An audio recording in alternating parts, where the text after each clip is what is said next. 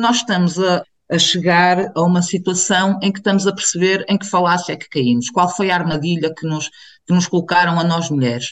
Eh, e acho que, que a democracia liberal abriu-nos as portas do trabalho, da educação, tudo isso, mas não nos disse que era para acumular com o que nós já fazíamos antes. Nós mulheres, sim, mas educamos para quem? Educamos para que o nosso filho, estou, agora estou a ser um bocadinho perversa, mas que seja o líder da manada.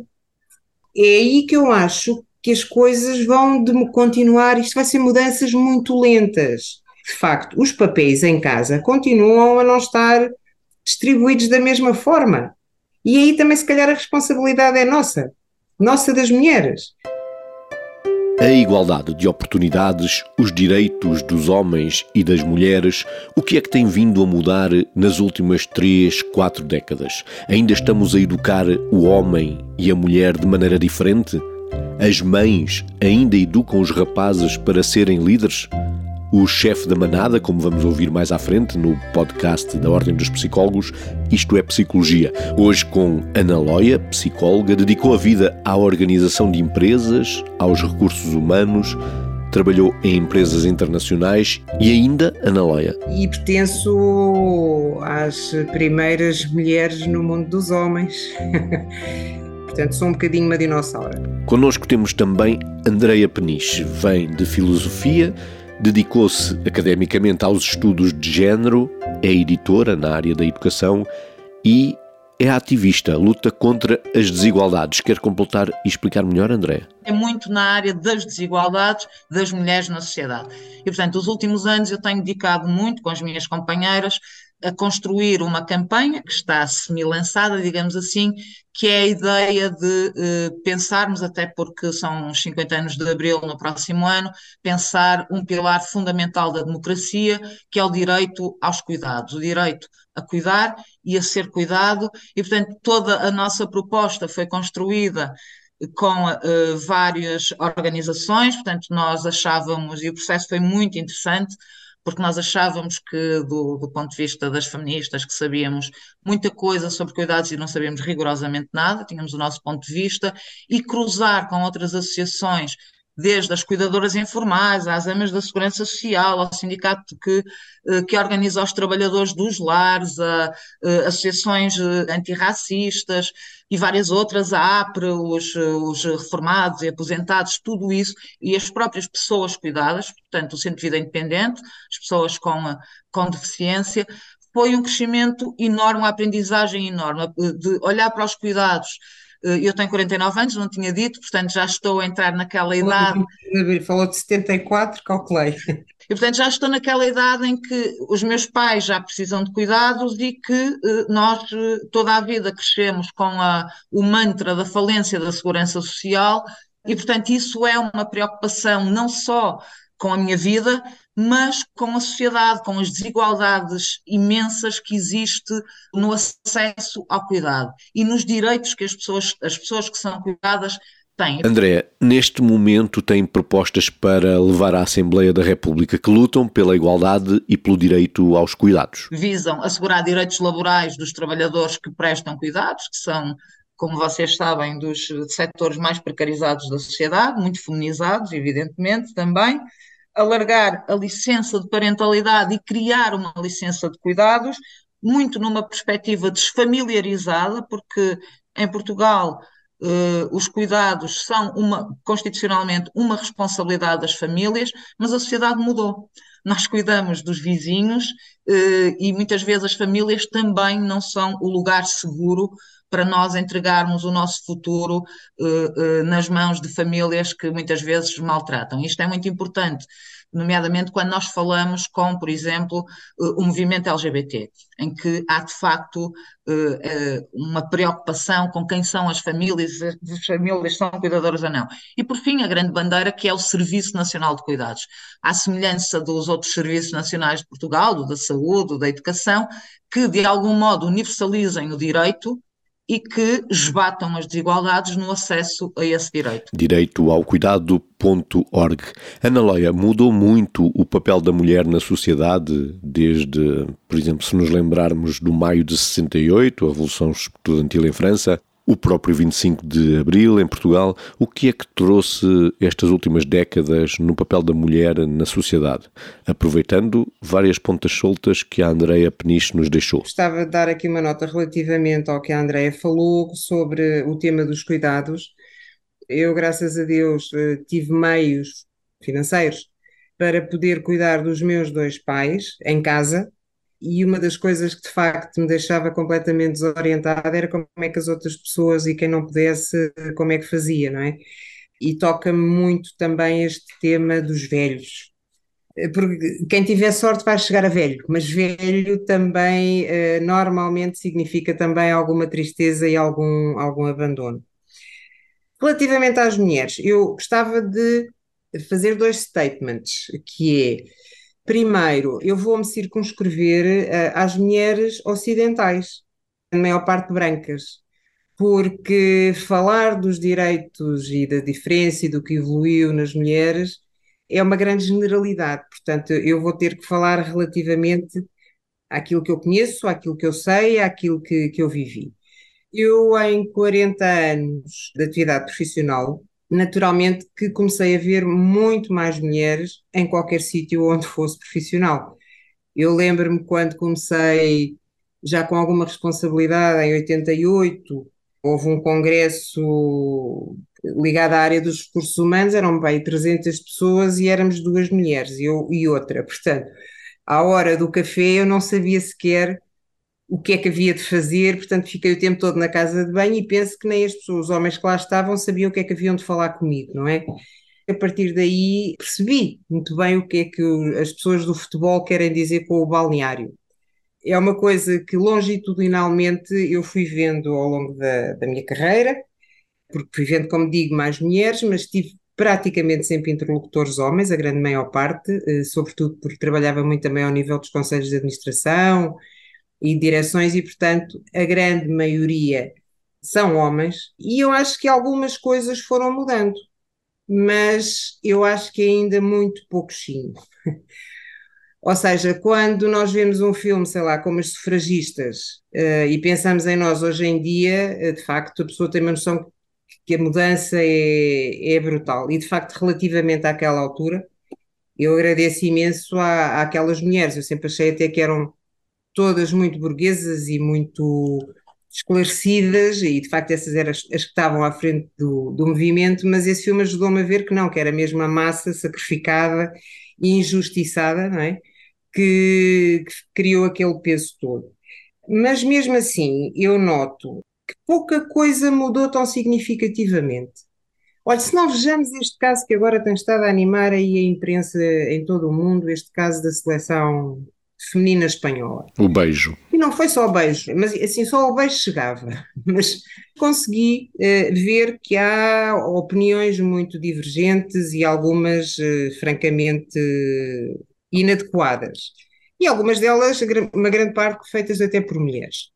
Eu pergunto-me como é que alguém pode achar que aquilo é um comportamento natural ou normal, porque hum, é um hábito da sociedade poder fazer-se aquilo.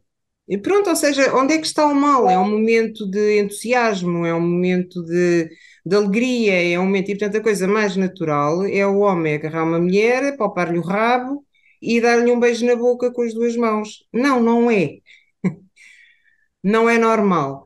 E, portanto, isto que nós estamos a ver neste mundo, que eu volto, como disse há pouco, que é um mundo de homens, continua a ser um mundo de homens, onde as mulheres não são uma minoria, portanto, eh, esta questão do género é uma questão que também sempre me apaixonou, porque nós somos muitas, somos imensas, somos muitas mais, e ao longo dos séculos eh, instaurou-se este sistema, portanto, eu não sei se as Amazonas existiram ou se é um mito, mas se, se é um mito, realmente em todas as civilizações as mulheres tiveram sempre um papel bastante passivo e quando eu digo passivo, estou, não estou a falar do, do, de quando estamos em comunicação que o passivo também se está, também está a agir, não é? Porque está a ouvir, não? É? Eu digo passivo de passivo porque não tinham direito a arriscar nada, zero. E, portanto, há muitos sítios, apesar de estarmos a falar das mulheres ocidentais, onde isto ainda se passa.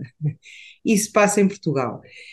Portanto, eu diria que já vejo muitas coisas, eu conheço algumas mulheres notáveis à frente de empresas, notáveis. Devo dizer, inclusive, que conheço uma que é psicóloga, portanto, tem a vida toda na área da gestão, é administradora num dos maiores grupos portugueses do, de distribuição e é uma pessoa brilhante, mas é, é de tal forma assim que se consegue dizer quem ela é, não é? Enfim, acho que as coisas mudaram, mas mudaram muito pouco. André, o que é que espera que no presente, presente futuro aconteça na sociedade? Não está a haver mesmo uma ascensão do mundo feminino não só nas empresas, como a Ana Leia é exemplo, não só nas ciências humanas, que sabemos que a maior parte das alunas universitárias, até disse alunas, porque sim, são a maior parte são alunas, não são alunos, os lugares de decisão não vão estar naturalmente ocupados por mulheres no presente, presente futuro próximo e não pelos homens? A Victoria Campos dizia que o século XXI seria o século das mulheres, e eu acho que e balizo também, estou a falar a partir de, do meu lugarzinho aqui em Portugal, um país ocidental, mas acho que efetivamente muita coisa tem mudado e mudará. O que eu acho que o que nós sabemos é que eh, nada muda, muda por obra e graça do Espírito Santo, que é ou nós nos mobilizamos, ou nós eh, fazemos, fazemos frentes de batalha, ou nada nos é dado. É verdade que as mulheres são as uh, dominam uh, o meio académico, são o, uh, o maior número de, de, estudantes, mas repare que estamos a discutir se deve haver cotas para o Tribunal Constitucional. Portanto, continuamos a ter o órgão máximo do Poder Judicial, continua, como falava a Ana há bocado, achar que uma série de regularidades são normais e não são. Porque eu acho que quando nós discutimos cotas, eh, as cotas são um instrumento para acelerar a história e são um instrumento para acelerar a história no sentido da justiça e da igualdade. E nesse sentido são uma medida transitória que tem de ser acompanhada de muitas outras coisas, mas na, eh, neste, nestes casos eu acho que, mesmo nos partidos políticos, eu acho que eh, quando nós falamos em 30% de cota, de cota de mulheres para a Assembleia da República potencialmente, eu acho que isto só é um instrumento desinteressante se as pessoas olharem para ela e pensarem que têm de cumprir a cota. Porque se perceberem porquê que, por exemplo, nos partidos políticos, a sua base militante é essencialmente masculina, porquê que as mulheres não se interessam pela, pelo instrumento de transformação uh, das, das relações sociais? Porquê que uh, uma série de organizações são hostis às mulheres ou, porque, ou no modo como se organizam tudo isso. Portanto, eu acho que as mulheres estão a criar uma situação que é uh, abriram-nos as portas da universidade, nós, nós entramos e tivemos, uh, temos tido excelentes resultados. Nós estamos a criar uma situação que vai ter que ser resolvida, porque é uma mole muito grande de gente à espera da sua oportunidade. E acho que, de facto, há sufragistas, como há muitas outras, outras mulheres que franquearam a história, que franquearam as portas para nós e que nós temos essa dívida de gratidão, nós temos uma dívida de gratidão histórica com essa gente que esteve antes de nós. E acho que cada vez mais, acho que mudou bastante coisa, é muito insuficiente, mas que mudou bastante coisa eh, nos últimos 50 anos. Eu sou de uma geração em que já conheço algumas situações por eh, relato histórico. Lembro-me perfeitamente da alegria da minha avó, que era analfabeta, em votar. Era um dia de festa. Votar, poder votar, era um dia de festa. E o referendo, o, o primeiro referendo eh, em Portugal, em 1998, o referendo do aborto, foi uma situação inusitada para toda a gente, porque nunca tinha havido um referendo, mas o modo como eu senti isso, como um instrumento da democracia do mundo em que eu tinha nascido, e por exemplo, a minha avó sentiu, o estarem-lhe a perguntar é uma coisa muito diferente, mas eu acho que mudou muita coisa uh, nos últimos anos mas que nós estamos a, a, chegar a uma situação em que estamos a perceber em que falácia é que caímos, qual foi a armadilha que nos, que nos colocaram a nós mulheres.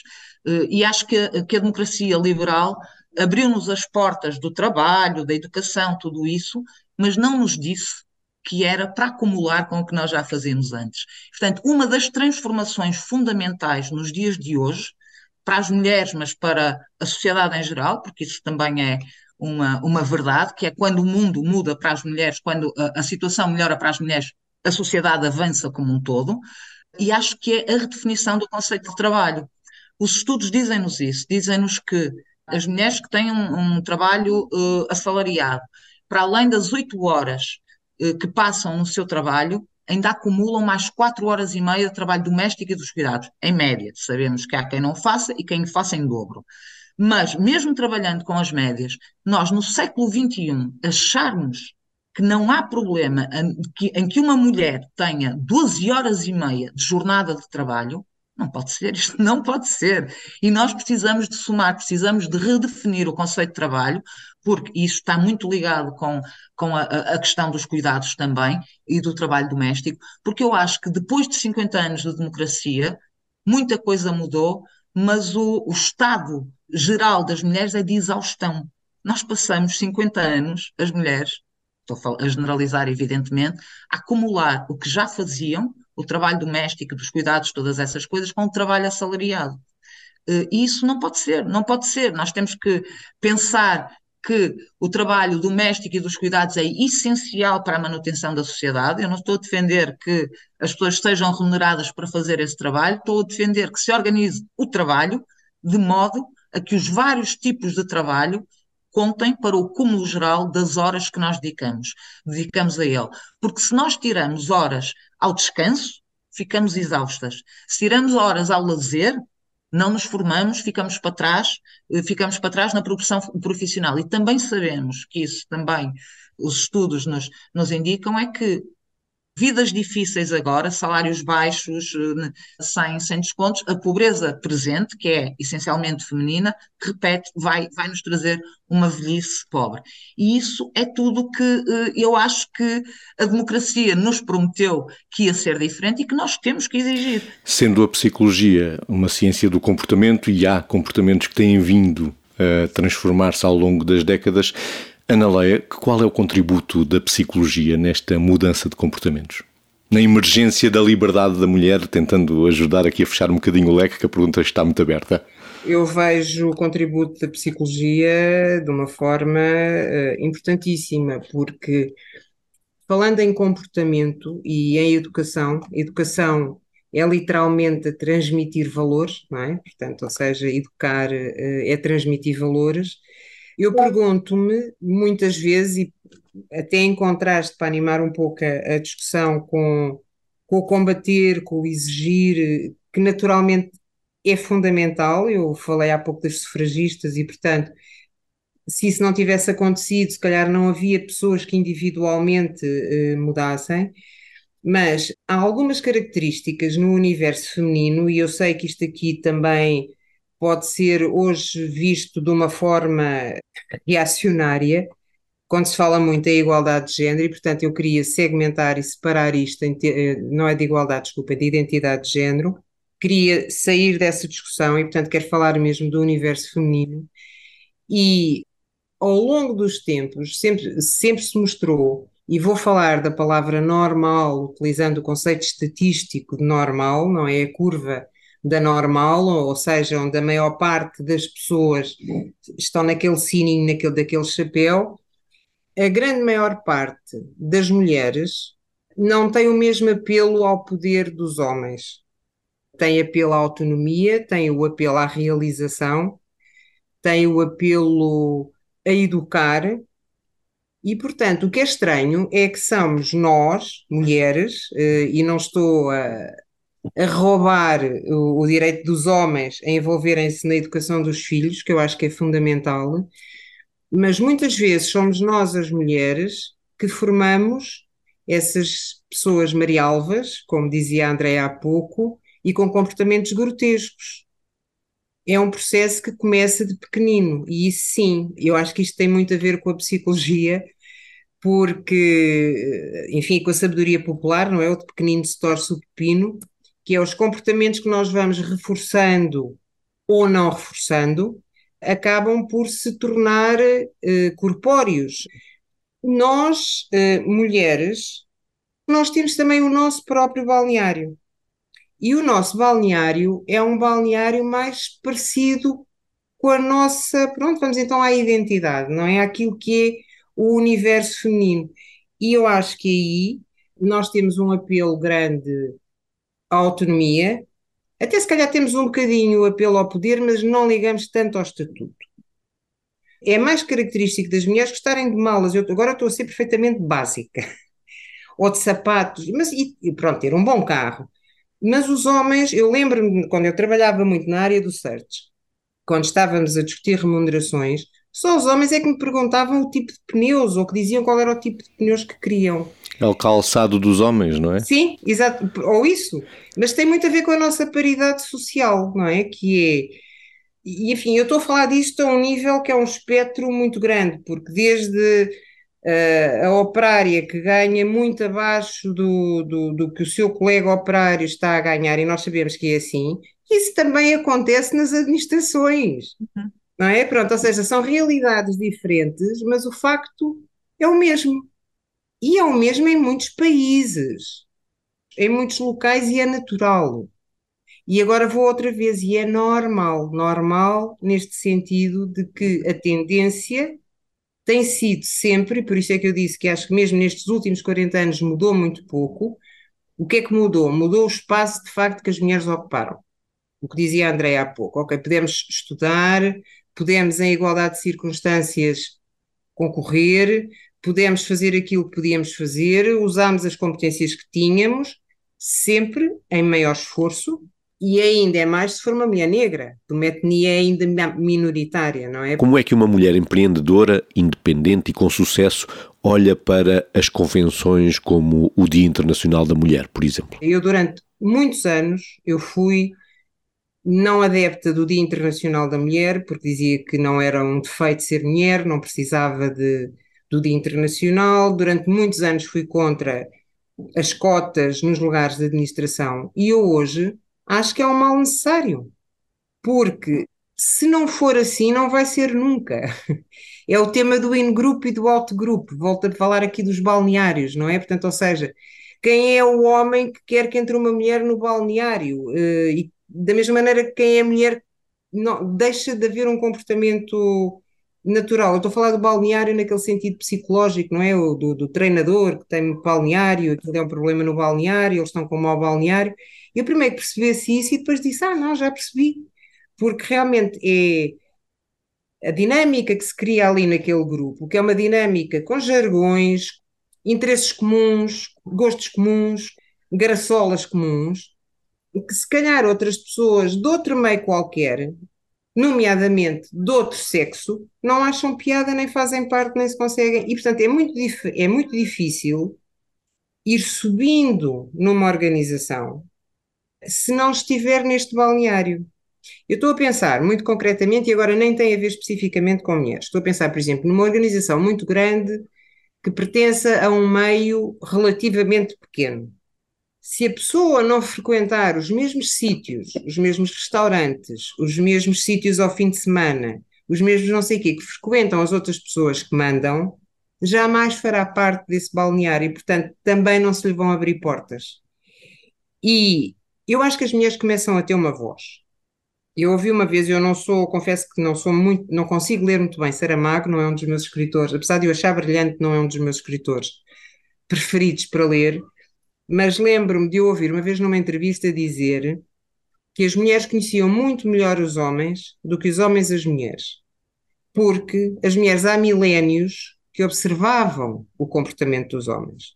Não podiam falar, não é? Portanto, observavam. E são elas que educam, como dizia há pouco. Sim, mas educam para quem? Para elas? Nós mulheres, sim, mas educamos para quem? Educamos para que o nosso filho, estou, agora estou a ser um bocadinho perversa, mas que seja o líder da manada, não é? Portanto, ou seja, eu não quero que o meu filho seja o segundo, eu quero que o meu, o meu filho seja o líder da manada, e portanto, isto, é aí que eu acho que as coisas vão de continuar, isto vai ser mudanças muito lentas. Voltando ao tema das mulheres ser mais difícil ou, ou precisarmos de maior esforço para ocupar o espaço, e pegando também no que a Andrea disse, de facto, os papéis em casa continuam a não estar distribuídos da mesma forma. E aí também, se calhar, a responsabilidade é nossa, nossa das mulheres. Estamos a finalizar o Isto é Psicologia, com mais duas mulheres na sombra, na produção deste programa, a Clara Silva e a Marta Almeida. Mesmo para fechar, qual é o sonho? Só me está a vir a ideia, a, a frase de um homem, Martin Luther King: I have a dream. Eu tenho um sonho. Qual é o sonho da Ana Loia e da mulher Andréa Peniche? Eu tenho, tenho vários sonhos, mas sou mais Rosa Parks do que Luther King e, portanto, sou mais desobediente. Os meus sonhos são todos compostos por uh, um comum, composto de indivíduos que têm objetivos comuns, transformadores uh, da sociedade. E acho que sim, que a educação é um dos caminhos, aliás, desde sempre que as mulheres, as feministas, uh, falaram em educação. Acho que devemos começar exatamente por educar os rapazes a respeitarem a rapariga, que até parece está a ultrapassar as fronteiras do que é admissível, mas temos que nos perguntar quem impôs essas fronteiras e temos de, os educar a eles a respeitá-las e não a elas a serem belas, recatadas e do lar. Acho que isso é fundamental e acho que não devemos nem olhar para o poder, nem para a divisão sexual do trabalho, como um mimetismo. Eu acho que o mundo transformado na base dos direitos não é um mimetismo do mundo que nós temos, ou seja, a mim não me serve que os espaços de poder se tornem mistos. Acho que isso é um grande avanço. Mas o que me interessa é que a estrutura que cria as desigualdades, essa sim seja superada. Eu não acho que haja uma essência feminina, acho que há um conjunto de pessoas na sociedade que dá a ideia que tem mais apetência para uma série de, de, de atividades, porque durante séculos foram assim desempenhadas. A sociedade foi estratificada dessa maneira. Portanto, não acho que isso seja biológico. O que tiver de biológico, nós somos humanos, temos a cultura para contrariar aquilo que a biologia nos impõe uh, e que nós, enquanto, enquanto humanos, enquanto seres produtores de cultura, recusamos.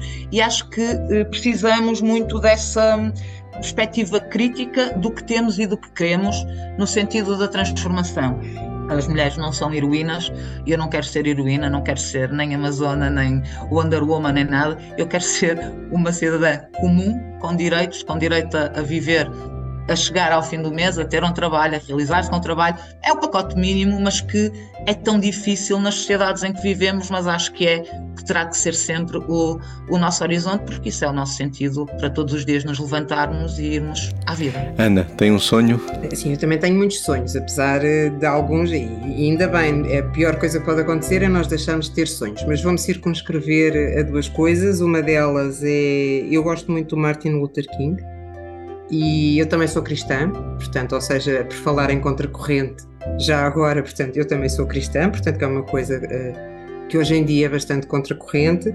Eu não acho que as características femininas das mulheres sejam biológicas, acho que são epigenéticas, portanto, acho que é um misto de, das, eh, das coisas e volto a dizer que depende da mulher. E o meu sonho é muito utópico, é um sonho, mas eu sonho com um dia em que o leão e a corça durmam juntos, ou lado a lado, ou seja, em que as pessoas se respeitem umas às outras. Não parece certo alguém que tenha a ser colocado dentro de uma caixa sem ver a luz do sol brilhar. Pra mim não faz sentido alguém que tem asas não ter o céu